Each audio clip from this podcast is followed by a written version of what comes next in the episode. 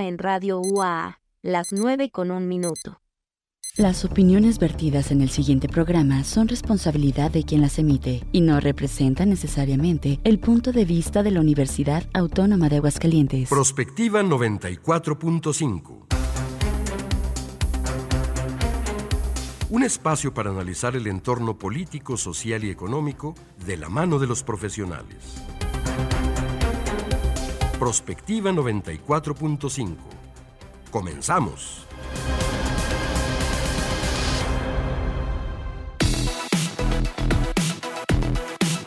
Hola, ¿qué tal? Muy buenos días. Bienvenidos a Prospectiva 94.5. Gracias por estarnos acompañando esta mañana de martes. Ya es 21 de noviembre de este año 2023. Luego de este pues fin de semana largo para muchos se retoman las actividades en nuestra máxima casa de estudios.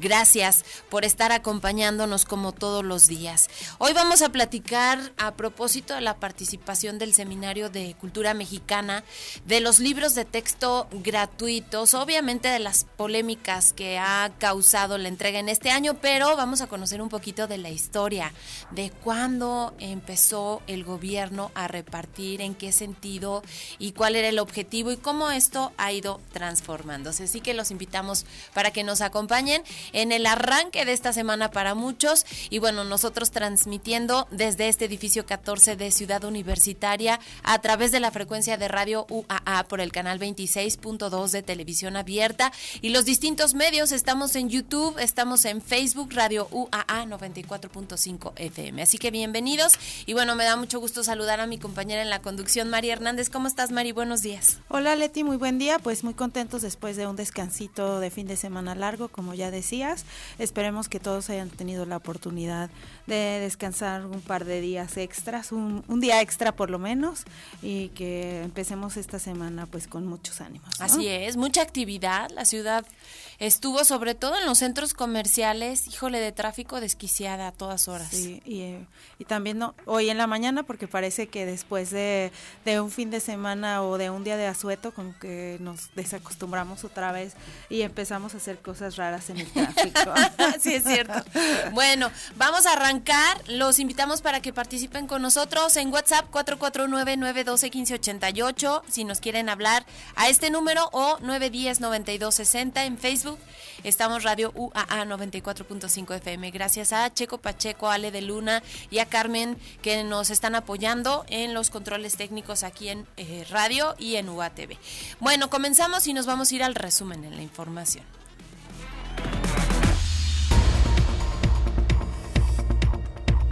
Tras la agresión en contra de militares registrada este fin de semana en Teocaltiche, Jalisco, se han reforzado las acciones de vigilancia en las carreteras y los límites con el estado de Jalisco, de acuerdo al secretario de Seguridad Pública Estatal Manuel Alonso García.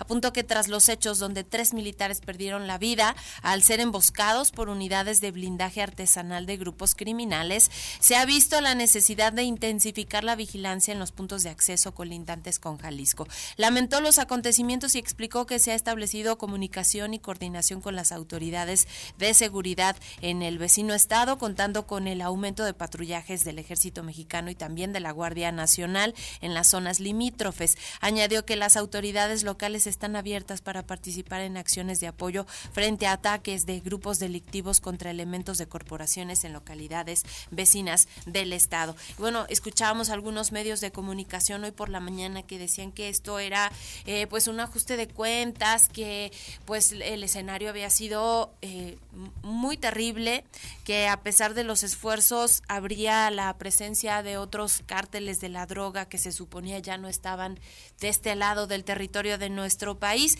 Y aquí lo que queda pues es yo creo que la preocupación de las familias, especialmente eh, cómo hemos venido modificando nuestras vidas, nuestras acciones, de ya, pues de plano no salir en carretera ante estos hechos, Mari. Y tener muchas más precauciones cuando salimos en carretera, porque no solamente, hemos visto que la de Aguascalientes, Jalisco, sobre todo el tramo después de, de Lagos o San Juan de los Lagos hacia Guadalajara, pues ha incrementado muchísimo el tema de inseguridad, asaltos, etcétera. Pero no solo ahí, por ejemplo, la carretera México-Puebla, ahora también la carretera rumbo a Acapulco, que también ha sido una de las más inseguras del país. En Cuernavaca se han dado algunos asaltos, en la México Querétaro, eh, y pues esto se ha ido como incrementando, digamos, por regiones, pero pues se ha dado cada vez más el tema de asaltos, de ataques de, grupos del crimen organizado. Claro. Y no hay seguridad, no hay vigilancia y además acaban de aumentar el costo de, las casetas, claro. Entonces dices, pues más allá de todo, eh, no estamos seguros, no hay una respuesta eficaz y además muchas de las críticas que se hicieron, dicho sea de paso, las carreteras eh, que son de paga no están en buen estado. Hay muchos tramos que están en reparación, hay otros que están pues con los desperfectos ya desde hace algunos meses y bueno, pues todo esto contribuye a que la inseguridad siga creciendo y entonces la gente piensa, si esto sucede con los elementos del ejército mexicano, ¿qué podemos esperar? puede pasar cualquier mortal como nosotros. Exactamente. Entonces, bueno, pues ahí la petición es que efectivamente este refuerzo sea permanente y efectivo en las carreteras en nuestro país. Arrancaron las precampañas electorales rumbo al 2024. Morena, el Frente Amplio por México y Movimiento Ciudadano tienen candidaturas únicas, por lo que las precampañas serán prácticamente una ampliación de la campaña electoral para promover a los aspirantes a lo largo y ancho del país, incrementando en este primer momento su conocimiento entre el electorado. En este contexto, las dirigencias nacionales de PAN, PRI y PRD registraron durante la noche de ayer ante el INE la alianza Fuerza y Corazón por México, con la que competirán juntos por la presidencia de la República y también al Congreso de la Unión en las elecciones del 2024. Lograr el triunfo de la presidencia de la República y el Congreso de la Unión es el objetivo, según dijeron ayer sus dirigentes. Y el gobierno federal publicó decreto por el que se declara área prioritaria para el desarrollo nacional la prestación del servicio público de transporte ferroviario de pasajeros. Este decreto refiere que es de interés del gobierno del estado impulsar, perdón, del gobierno de México impulsar la implementación de ferrocarriles de pasajeros que permitan pues mejorar la calidad de vida, el bienestar y la movilidad de las personas en virtud de que representa un transporte público económico menos contaminante y seguro para incrementar la movilidad de la población en las principales ciudades. El día de ayer, durante el desfile cívico-militar, el presidente López Obrador apuntó que los viajes en tren serán más económicos, cómodos y menos contaminantes.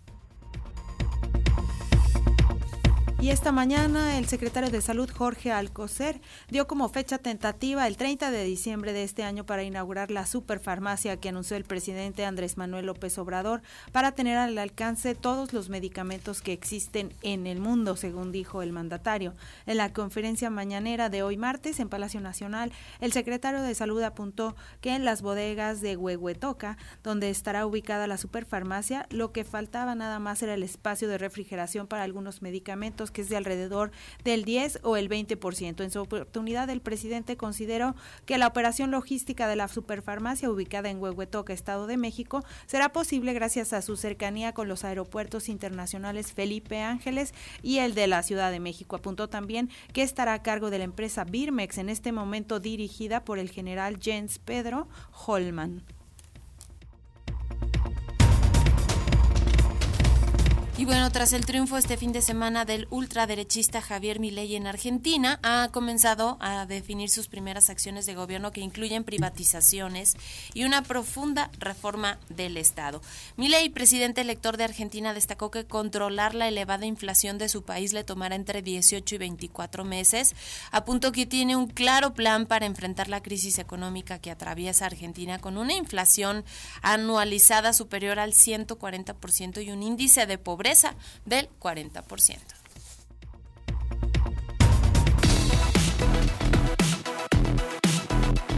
Comunícate al WhatsApp al 449-912-1588. Búscanos en Facebook como Radio UAA o en Instagram, Radio UAA 94.5 FM.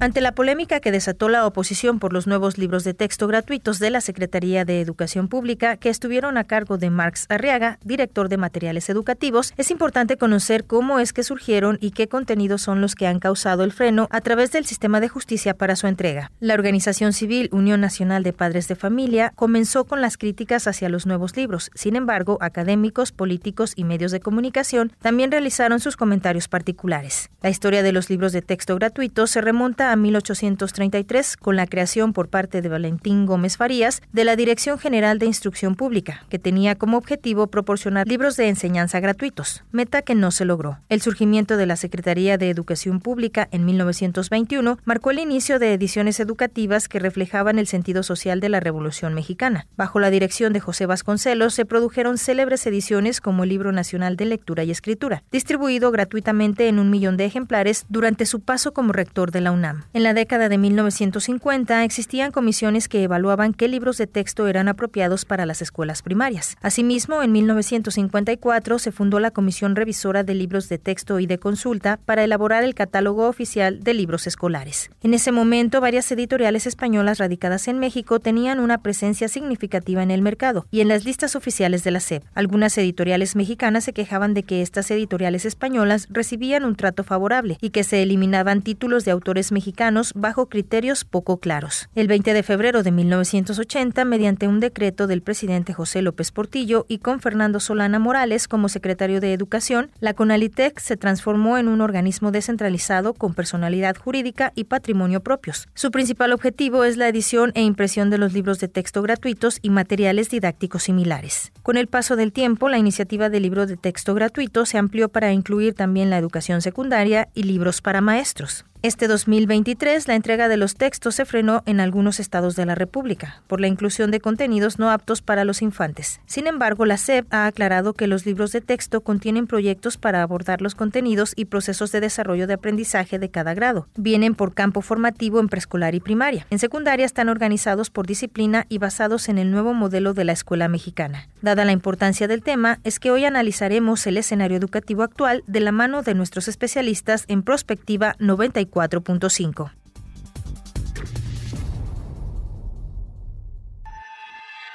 La corresponsalía Aguascalientes del Seminario de Cultura Mexicana presenta Semillas de Cultura, un espacio abierto para la reflexión y la crítica constructiva.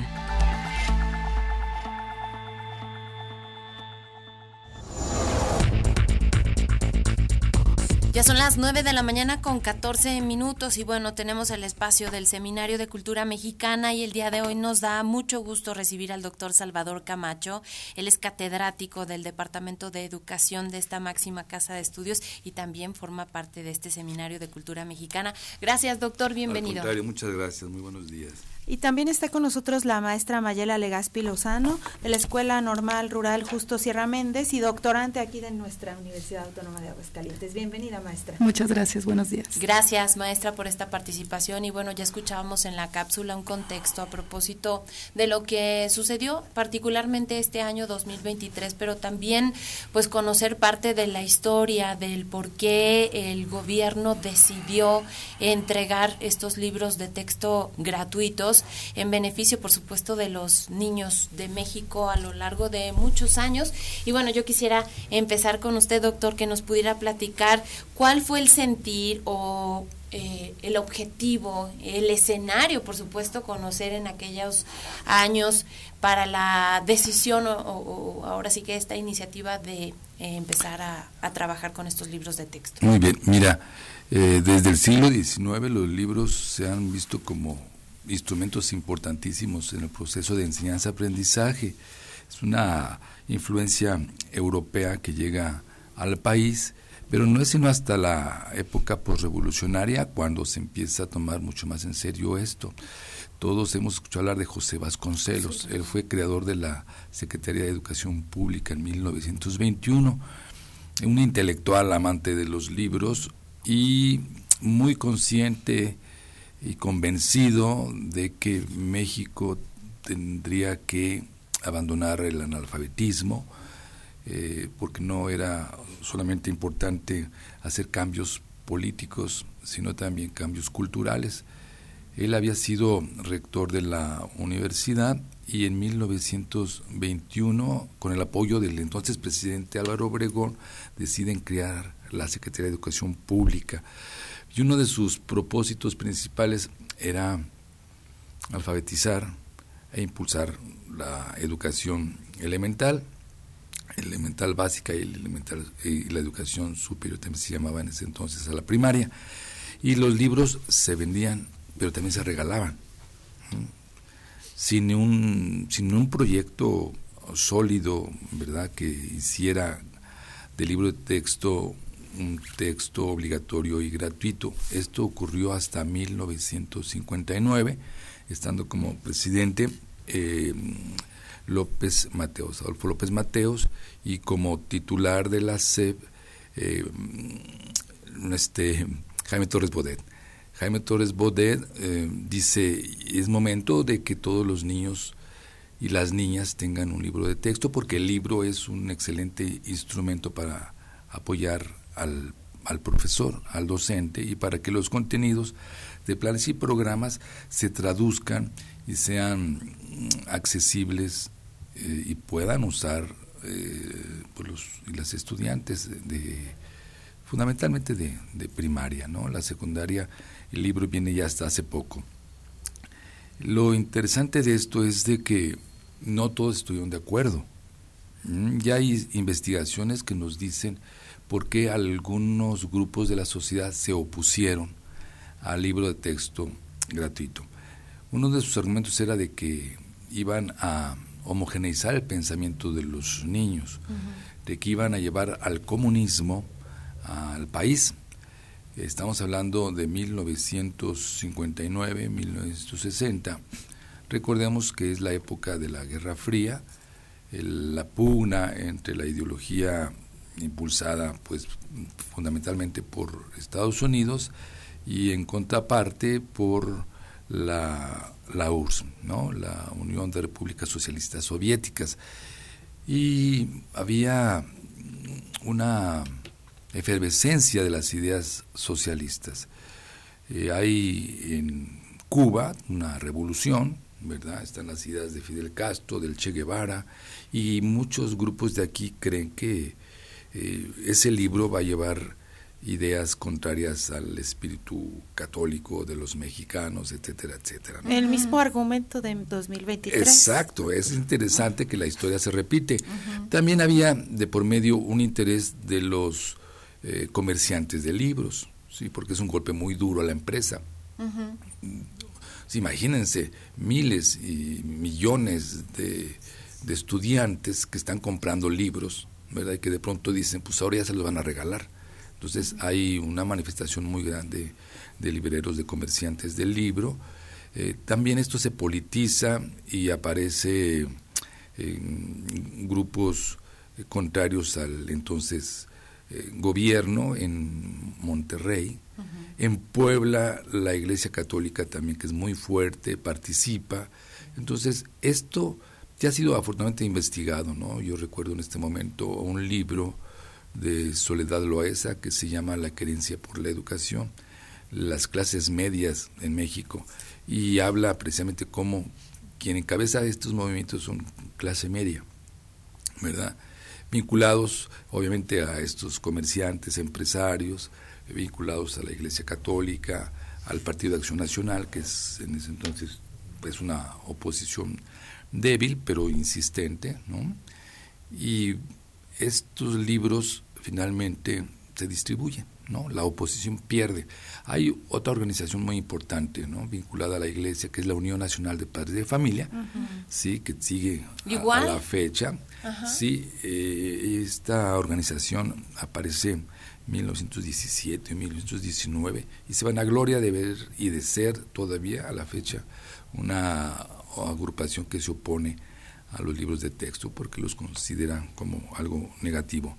Mm, otro momento en la historia de los libros es el de 1970, 74, 75 con eh, Luis Echeverría Álvarez. ¿sí? Ahí los planes de estudio cambian, ya no se habla de asignaturas, se habla de eh, disciplinas, las ciencias naturales, las ciencias sociales, y el régimen, el gobierno de Echeverría es un gobierno que se inclina un poco a la izquierda dentro del PRI, eh, traen asesores eh, argentinos, chilenos, traen ideas nuevas, se habla del psicoanálisis, el existencialismo, eh, y de los países del tercer mundo, y hay contenidos que no gustan, ¿no? En particular, ya no se habla en contra del libro de texto, de, su gratuidad, se habla específicamente de que están en contra de ciertos contenidos. En ciencias sociales hay mm, oposición a que se hable del bloque socialista, que se hable de la revolución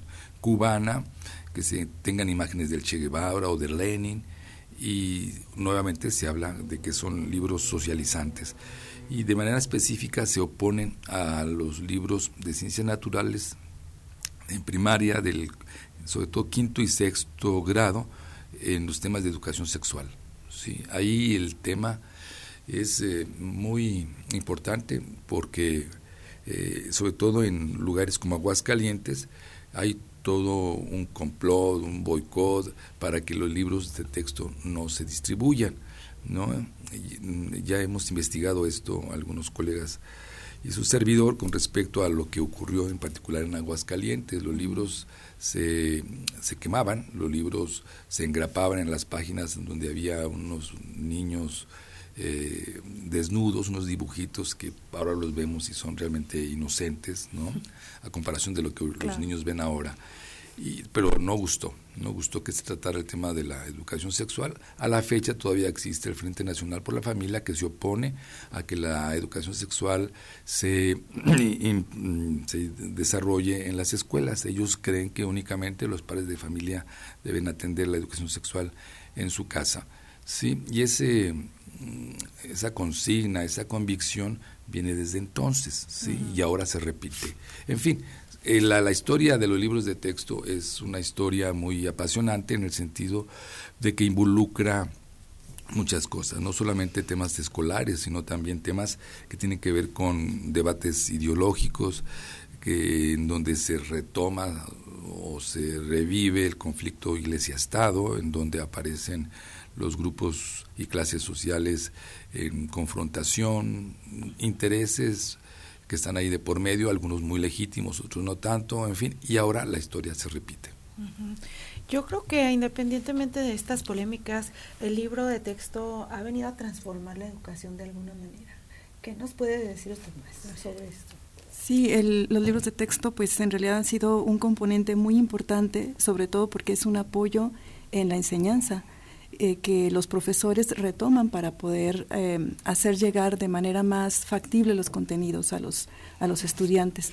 Sí ha sido decisivo, lamentablemente, ha estado atravesado por creencias, por prejuicios, eh, en relación al comunismo, por ejemplo, con, con Adolfo López Mateos, y luego eh, se entrelaza un poco también estas creencias sobre quién debe de educar en la sexualidad, ¿no?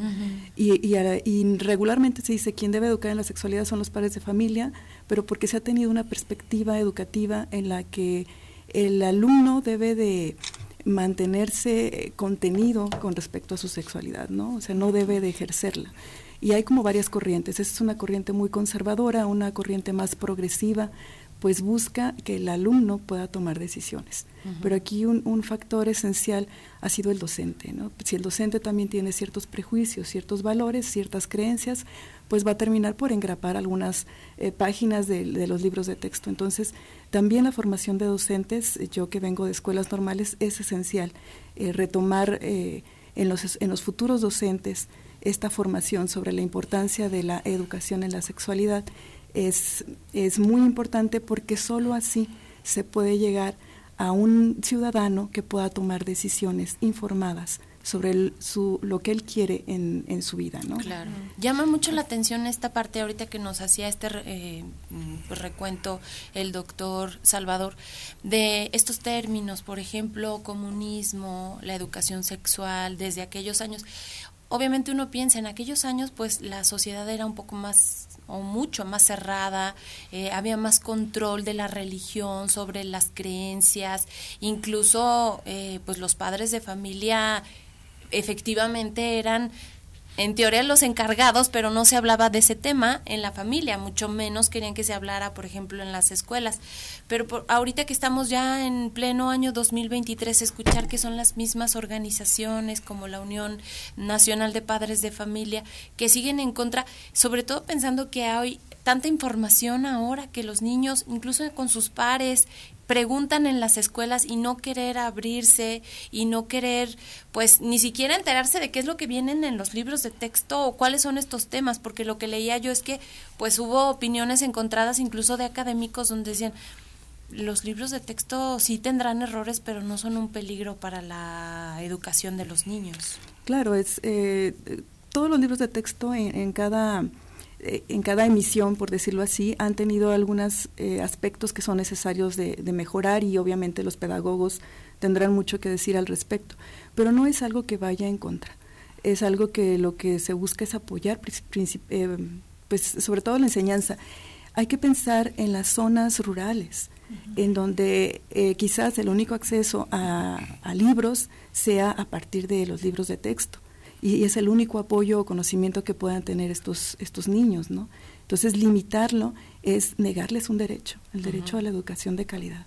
Claro. Tenemos aquí un comentario del Grupo Cultural Abra Palabra. Felicidades, doctor Salvador Camacho Sandoval. El tema de los libros de texto, particularmente los de historia, es un tema de discusión tanto por los contenidos como por los temas transversales que deben ser y estar actualizados. Saludos. Y aprovecho, doctor, para preguntarle, ¿qué tanto el libro de texto, al final de cuentas, estandarizó un poco el tema de la educación en todas partes y lo democratizó también un tanto, ¿no?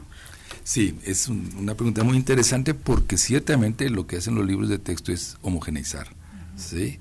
Y uno de los grandes retos, creo yo, que tiene la educación en el país es empezar a regionalizar contenidos. Se ha hablado de libros de historia en las entidades, ¿no? y a mí me tocó incluso participar en su elaboración hace 15 años. ¿sí? Es un un paso, pero creo que se necesitan muchos más. ¿no? Ese libro de texto se llama Geografía e Historia de Aguascalientes. Sí, entonces eh, tiene pues algunos datos interesantes sobre el origen de, del Estado, su geografía, algunos aspectos que creemos los niños y las niñas deben conocer, pero hasta ahí se quedó. Entonces sí se requiere Ahora quizás se pueda hacer, ¿no? Ahorita eh, la maestra y yo conversábamos sobre el gran reto que tiene el nuevo programa que invita al profesor a analizar su contexto y a responder a, los retos que tiene el niño, el adolescente y la sociedad de Aguascalientes, porque estoy de acuerdo con la crítica que se ha hecho eh, en la actualidad a un pasado educativo, que es que por un lado está la vida y por otro lado está la escuela y a veces no hay armonización, no, hay contacto.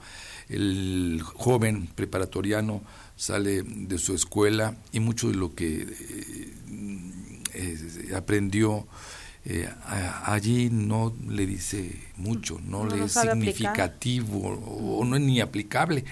Entonces ahí se habla de un concepto de calidad que a mí me gusta, ¿no? La calidad es que los contenidos sean significativos para la sociedad, ¿no? que sirvan de algo, pero también que los contenidos sean significativos para su vida. Y ahí es donde creo que falta mucho por hacer.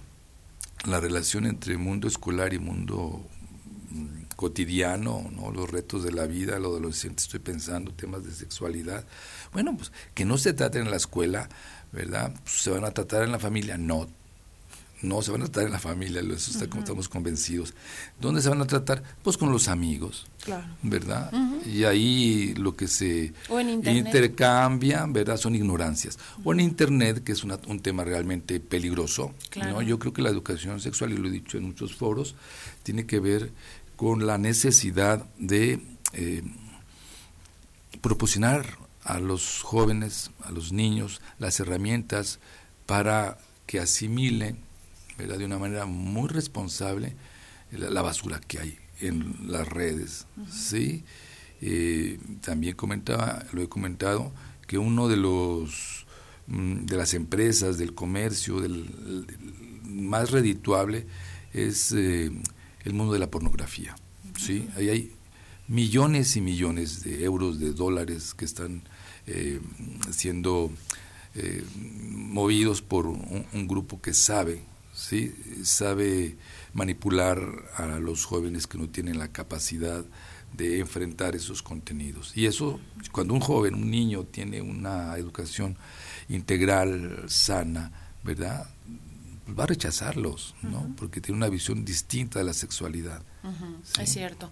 Ya son las 9 de la mañana con 32 minutos. Agradecemos la participación de una persona más. Dice felicidades por la participación del Seminario de Cultura, aunque parece que la educación se inició con Vasconcelos y se olvida Justo Sierra, entre otros. no, claro, yo hablé de, del siglo XIX. Claro, Justo Sierra fue un hombre extraordinario y fue el que impulsó, y hay otros más, pero pues me quise centrar en los libros de pero qué bueno que lo que lo toca no es otro gran personaje maestro de esta de esta generación donde estuvo Vasconcelos y otros más sí hombre extraordinario que hay que reivindicarlo. Gracias por la aportación. Vamos a hacer una pausa, lo seguimos invitando para que participen en el 449-912-1588 en WhatsApp y en Facebook Estamos como Radio UAA 94.5. Vamos a este corte y regresamos.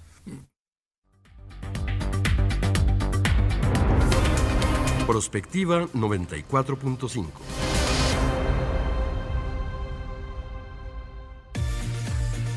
XHUAA 94.5 MHz de frecuencia modulada.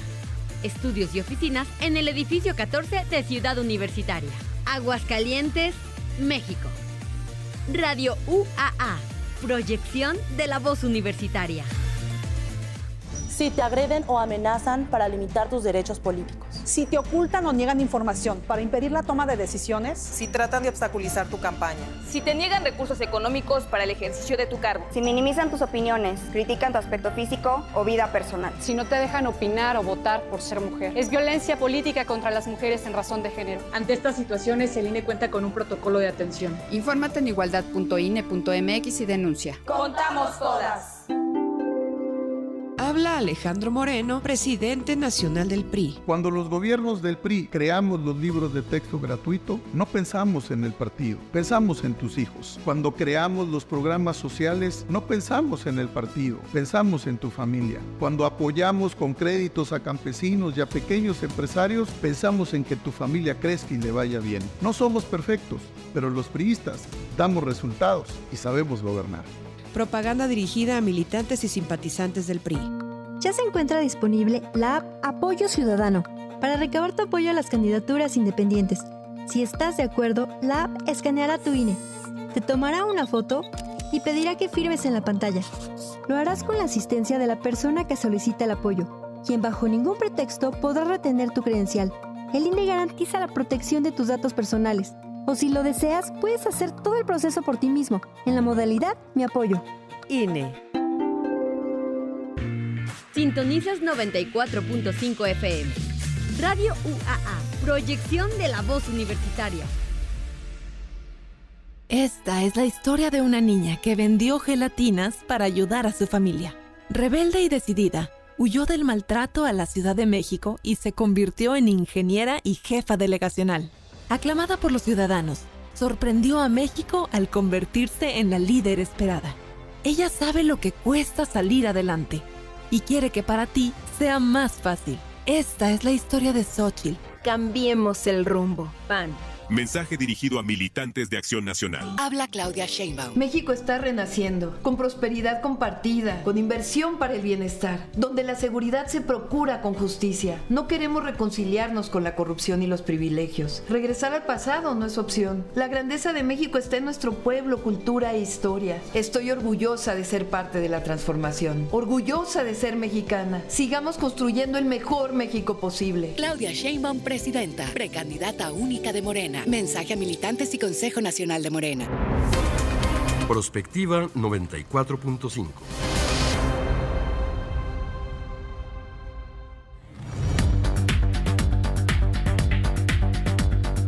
Ya son las 9 de la mañana con 36 minutos. Estamos de regreso, estamos platicando de los libros de texto gratuitos y yo quisiera, si alguno de los dos tiene la información, ¿quién define qué temas o quiénes participan, por ejemplo, en la escritura, la elaboración en general de los contenidos de estos libros?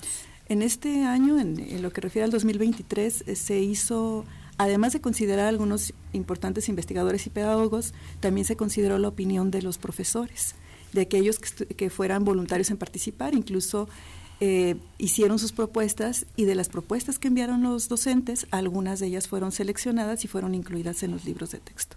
Entonces se trató de un proceso pues que llevará un año Sí. Entre ciclo y ciclo. Sí, ahora no es un inicio de cero, ¿no? Se, retoman algunas, algunos ejercicios, algunos contenidos que ya estaban. Por ejemplo, en el caso de la, de la sexualidad, si hacemos una revisión, se han enfocado mucho a cómo funciona el cuerpo, cuáles son las partes del cuerpo, pero sí habría haría falta incluir cuestiones sociales y psicológicas, porque la sexualidad va más allá, más allá de, de, de cómo funciona cómo funciona el cuerpo, pero como que han sido muy eh, muy sensibles a, las opiniones de la población y se han limitado, yo pienso, a, ello. Escuchaba yo información a propósito eh, para este nuevo ciclo se están basando como en proyectos, pero leía yo incluso en la misma página de la Secretaría de Educación Pública que se les da mucha libertad a los maestros para elegir los proyectos porque lo que dice la información que se tiene de los contenidos de los libros de texto es que no se pueden eh, hacer todos los proyectos en un solo ciclo. Entonces, esta libertad para que los maestros puedan definir hacia dónde y dependiendo también de las necesidades de los niños a los que les están enseñando. Y también eh, destacar esto, que se entregan libros de texto para niños, pero ya también para maestros, que sirven de base justamente para que pues vayan avanzando en conjunto. Sí, para que puedan plantearlo. Así es, el, este plan o este programa lo que busca o lo que plantea es la autonomía del, del profesor, que tenga libertad para diseñar. Eh, o de alguna forma sus, sus proyectos. Sí hay una tendencia a pedirle que trabaje por proyectos y entonces los proyectos tendrán que vincular todas las asignaturas, pero también tendrán que estar contextualizadas. Es una enseñanza situada en la que se busca que se ubique principalmente alguna problemática para que le sea significativo al, al alumno, un poco lo que platicaba el doctor Camacho. Eh, no podemos estudiar sin vincularlo con la vida cotidiana. Y no podemos decir también que solo el conocimiento científico es válido, también los saberes eh, de, la, de, la, de, las comunidades, aquellos que no han sido reconocidos también son válidos. Y es lo que busca este, este nuevo planteamiento. De ahí pues que haya generado como eh, diversas em, dudas y y algunas controversias entre el profesorado porque implica un cambio de paradigma sobre la enseñanza. Bajo este nuevo, mm, nuevo modelo de, valga la redundancia, la nueva escuela mexicana, que es. básicamente lo que se plantea, ¿verdad? Así es. Como poner en contexto. Sí, la nueva escuela mexicana, bien lo ha señalado Leti, es un nuevo paradigma. Eh, creo que mm, también hay que mm, valorar y darle eh, importancia a los críticos. No todos los opositores a este libro son fanáticos, este, ignorantes, eh, prejuiciosos. No, también hay, hay, críticos muy, muy sensatos que hablan de la fragilidad de algunos de los planteamientos de la nueva escuela mexicana, ¿no? Por ejemplo, los matemáticos, yo por ahí he leído que son muy agudos, ¿no? ¿Sí? Que no es suficiente con que digan los eh, la SEB, que las matemáticas sí están, pero están ahí diluidas. No, no. Eh, hay quienes dicen, no, no es suficiente, creo que las matemáticas son fundamentales y hay que darles más importancia. ¿no? Los historiadores también por ahí señalan que hay una visión teleológica en donde se cree que la historia va de menos a más, en donde la cúspide está la cuarta T, ¿verdad? y, y, no es así, ¿no? La historia es muy zigzagueante y mucho menos la cuarta T eh, es la, cúspide y el ideal de progreso, ni mucho menos. Entonces sí hay planteamientos críticos que también hay que valorarlos. Lo que yo no puedo hablar de blanco y negro, ¿no? Este proyecto tiene sus, sus fallas, sus limitaciones, según yo, pero también tiene sus fortalezas. Y esto que dice eh, la maestra Legaspi es importantísimo, ¿no? Poner a trabajar a los profesores, darles más autonomía, darles más libertad, aunque también lo hemos señalado, eh, hay maestros eh, que pueden ver este espacio de libertades para no hacer mayor cosa, ¿verdad? entonces ahí tiene que hacerse un trabajo muy coordinado con los y las supervisoras, ¿verdad? El equipo, el colectivo docente, para que realmente se aplique esto que es nuevo, ¿no? Vincular la educación escolar con la, la educación de la vida no, no, no es sencillo, ¿no? Pensemos en preescolar, a ver, los niños cómo van a relacionar esto en su contexto. Bueno, ya habrá maneras y los y las eh, educadoras eh, sabrán mucho y dirán bastante al respecto. Eh, vamos a, experimentar. Lo que a mí me preocupa también es que no, no lo sé bien a bien. Si, si hay una evaluación, si está un grupo de expertos haciendo un seguimiento de esto. Desaparecieron el Instituto Nacional de Evaluación Educativa y a mí me parece que fue un error porque pierde independencia. ¿verdad? Hay una instancia que hace el trabajo de evaluación, pero está muy vinculada a la autoridad de la SEP.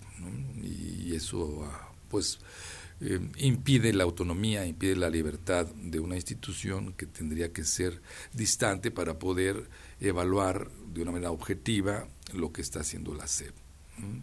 Eso, pero bueno, eh, creo que estamos todavía en una fase inicial que impide hacer todavía una evaluación. El arranque a lo mejor puede evaluarse, pero aquí, ¿cómo se puede evaluar si no hay seguimiento? Aguascalientes es un caso si no tenemos excepcional. si no tenemos libros, ah, como tú bien lo dices, Mari, Aguascalientes es el único estado que no se está repartiendo los libros, y hay que decirlo, ¿verdad? Porque el propósito fue político, ¿verdad? El líder del PAN a nivel nacional sugiere, casi obliga a que los gobernantes panistas en los estados de la República hagan el boicot ¿verdad? Eh, con fines electorales y bueno, la gobernadora de Aguascalientes cumplió y está cumpliendo y esto lo ha enredado. ¿sí? No estoy tan seguro que la gobernadora tenga la convicción de, de, no repartirlo. Y me preocupa que se hayan sumado al Frente Nacional por la Familia, tanto la gobernadora como el obispo, ¿verdad? O sea, el liderazgo lo tuvo el Frente Nacional por la Familia, convocó y la iglesia dijo, vayamos a marchar. Es impresionante esto, ¿no? la historia se repite y ahora ganando mal la ultraderecha, ¿verdad? Es, esto realmente es eh, digno de, de análisis de lo que está ocurriendo en la cultura política y en la sociedad de Aguascalientes. Ahora estamos hablando de un interés político y religioso, pero no estamos hablando de un interés educativo por los niños, ¿no? Al final de cuentas son los perjudicados y los profesores que no saben hasta este momento si van a, bueno, saben que deben de tener el nuevo sistema, la nueva escuela mexicana, pero no tienen las guías y los eh, eh, materiales. Sí, se está hablando del apoyo de una plataforma, pero yo creo que no es suficiente, lo comentábamos, la la red, el servicio de Internet no es al 100%. Sí, la red y el servicio no llega a todas las escuelas, entonces, insisto, ¿qué, ocurre en aquellas escuelas que no tienen una suficiente conectividad? ¿Cómo es que trabajan con una plataforma? ¿Y cómo es que los niños desde su casa pueden acceder a esa plataforma si, si no cuentan con, con Internet? Ya nos lo enseñó un poco la, la pandemia, ¿no? La pandemia vimos que hubo estudiantes que se quedaron realmente atrás precisamente por no tener acceso a, la tecnología, al Internet. Y volver a plantear una, una, plataforma, pues implica colocar en desventaja a aquellos alumnos que requieren mayores apoyos y negarles su derecho a la educación. En este caso, los maestros vienen trabajando también desde tiempo atrás. Es más, en cada consejo técnico están como planteando objetivos, delimitando acciones y entonces pues mucho del trabajo que se hace con los chicos en las escuelas está basado justamente en estos textos. Entonces, lo que ha propiciado todo esto es que dejan a los niños, perdón, a los maestros sin la posibilidad de llevar eh, pues este, esta línea sobre lo, la cual llegarían a un objetivo, una meta al cierre de este ciclo escolar. Y entonces en el caso particular de Aguascalientes, pues lo que están provocando es un retraso, como le están haciendo los maestros. Decía, decías maestra que pues no en todas las escuelas llega el internet, no todos los niños tienen una computadora en su casa o un teléfono celular en el que puedan abrir la plataforma. Entonces, ahorita por lo pronto, ¿cómo le están haciendo? Sí, bueno, los maestros lo que han hecho en todos los consejos técnicos han recibido capacitación sobre la nueva escuela mexicana. Entonces, sí siguen en este, en este tránsito. Eh, lo que se los dificulta es pues los ejercicios, ¿no? El, el libro de texto siempre ha sido como un apoyo para, para ellos, para para sus estudiantes principalmente, y algunos pues simplemente lo que hay, hay creatividad, ¿no? Cuando el docente realmente está preocupado por sus estudiantes hay de todo, hay desde el que baja la lección del libro, porque los libros finalmente están en, en línea, los puedes descargar, y algunos ejercicios los van, los van pasando, pero obviamente se dificulta más la labor del docente, ¿no? O sea, lejos de apoyarlos, les generamos diversas dificultades. De por sí eh, vivimos en una sociedad que, el eh, que su tejido social cada vez se encuentra pues mm, con mayores dificultades, por decirlo de alguna forma, y los maestros lo viven a diario en el, en el aula. Entonces, con todas estas dificultades, aparte hay que enseñar y aparte me quitas el libro de texto. Es, es, una, es una situación muy compleja para los, para los docentes. Ahora bien, la polémica es por la supuesta ideologización a través de los libros de texto. Y esa ha sido el argumento, como ya nos lo explica usted, de toda la historia. En realidad, han servido los libros de texto para darnos una ideología a nivel nacional.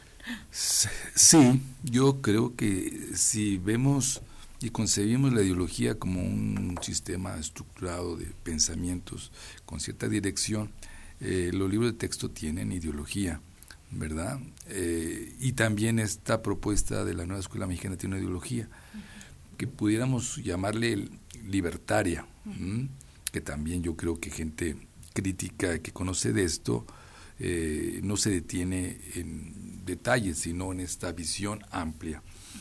Pero está lejos de que esta ideología eh, sea comunista, ¿verdad? Está lejos de que vayamos eh, a ser un país como Venezuela o como Cuba o como Nicaragua. Esto realmente es ridículo, ¿verdad? Pero es muy buen speech, ¿verdad? Para asustar, como ocurrió en 1959, como ocurrió en 1974 y como ha venido ocurriendo, ¿no? Nos, nos asusta y esto es un, un, arma eh, electoral para que la gente no no, siga votando por el, grupo en el poder. ¿no? Yo no estoy a favor ni en contra en este momento de la cuarta T, pero lo que quiero señalar aquí es de que eh, si se está en contra se tiene que elevar el, nivel de, debate, de argumentación y no caer en estereotipos que lejos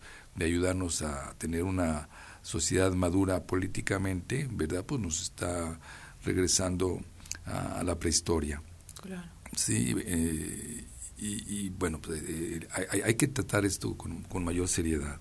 ¿no? Y, quien, quien está en el gobierno, pues tiene la responsabilidad de no caer en el juego. ¿no? Necesitamos autoridades que, que asuman mm, esto con mayor responsabilidad. Como ya aquí se ha reiterado, quienes están pagando los platos rotos pues son las niñas y los niños. Exacto.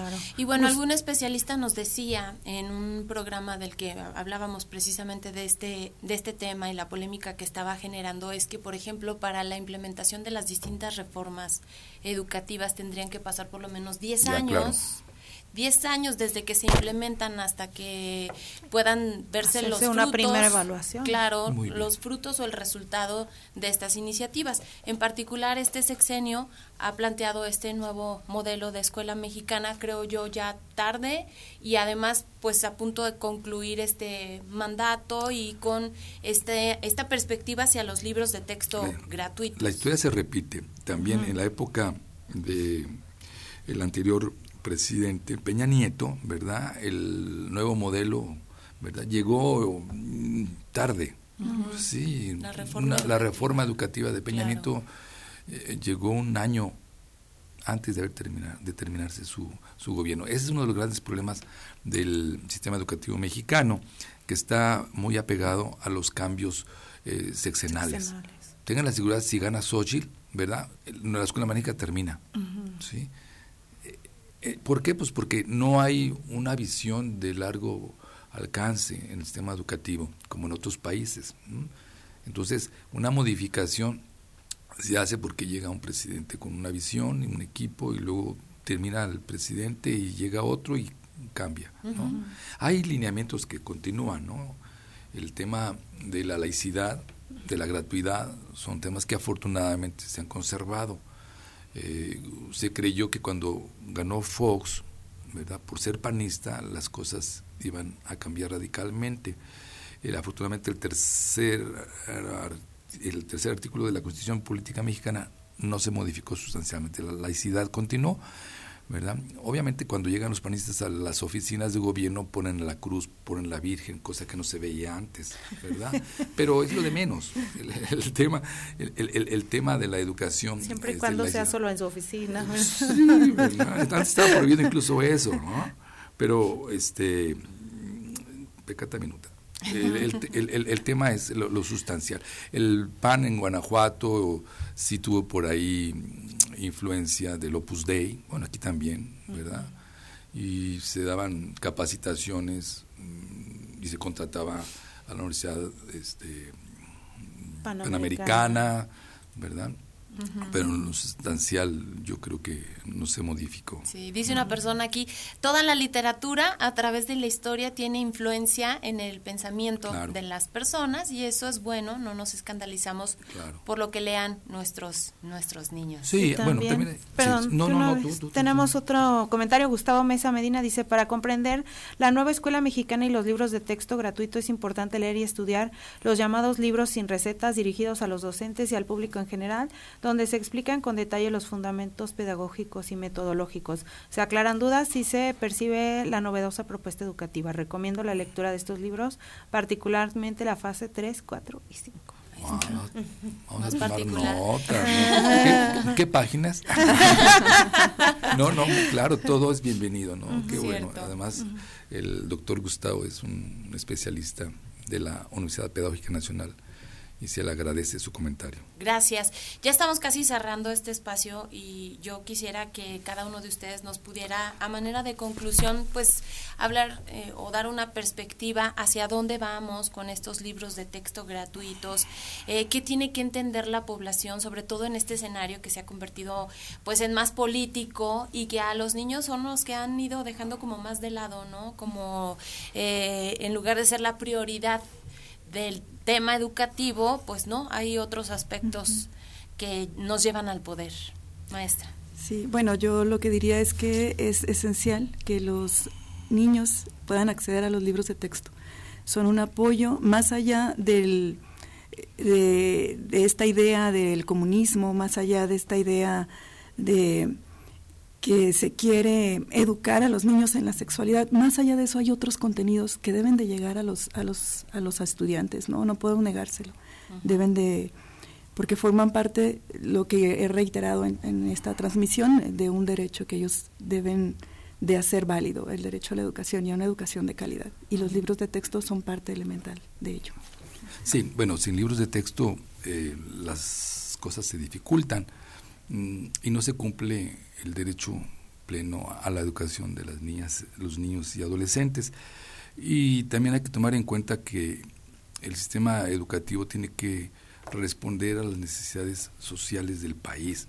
Y el México que tenemos es un país que no gusta, es un país de inseguridad, es un país de pobreza, es un país de personas que no están respondiendo adecuadamente a los retos del, mundo. Y eso es grave. ¿Sí? De ahí la importancia de que tenemos que tener una visión más amplia, más responsable del papel que juegan las escuelas, los maestros y los libros de texto para que tengamos otro Aguascalientes, otro México. No merecemos este México tan violento, ya lo decían ustedes al, inicio del programa, lo que en Teocaltiche. O sea, eso es gravísimo. O sea, ¿qué hemos hecho los mexicanos para tener este país? ¿Y qué ha hecho el sistema educativo mexicano? ¿Sí?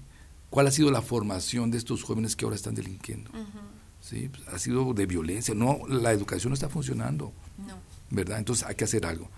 La nueva escuela mexicana lo, lo va a hacer veremos. Muy bien. Muchísimas gracias a ambos por haber estado aquí con nosotros, doctor, maestra. Gracias. Y sobre todo gracias a nuestro equipo de producción. Nosotros nos vamos, Mari. Nos vamos. Como siempre les invitamos a que el día de mañana nos acompañen. Tenemos un tema también interesante y pues un tanto actual a propósito de lo que ha pasado en nuestra ciudad específicamente. Vamos a hablar de los discursos de odio y de los crímenes de odio que se están, digamos, exacerbando en nuestro país de manera muy preocupante. Los esperamos mañana en punto de las 9 de la mañana a través de la señal de Radio UA y de UATV. Eh, les agradecemos muchísimo a todos ustedes por habernos acompañado y bueno, pues desearles que tengan un feliz inicio de semana para quienes descansaron y quienes no, bueno, pues a darle. Gracias. Prospectiva 94.5 Un espacio para analizar el entorno político, social y económico de la mano de los profesionales. Prospectiva 94.5